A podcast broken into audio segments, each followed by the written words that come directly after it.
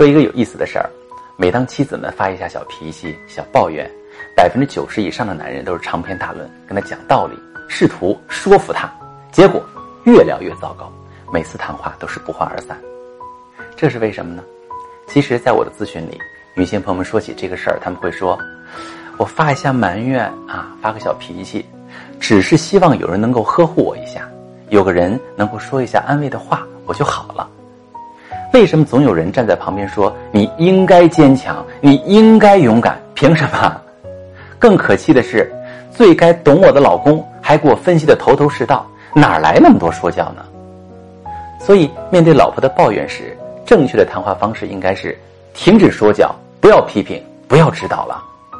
这段时间里，老婆讲了，老公就要同意；老婆生气，老公就跟着生气。夫妻双方一起把这个压力通过沟通释放掉。一定要记住，在家里千万不要再上课当领导了。我是许川，如果你有情感问题，可以把你的问题来发私信跟我说说，我来教你怎么处理。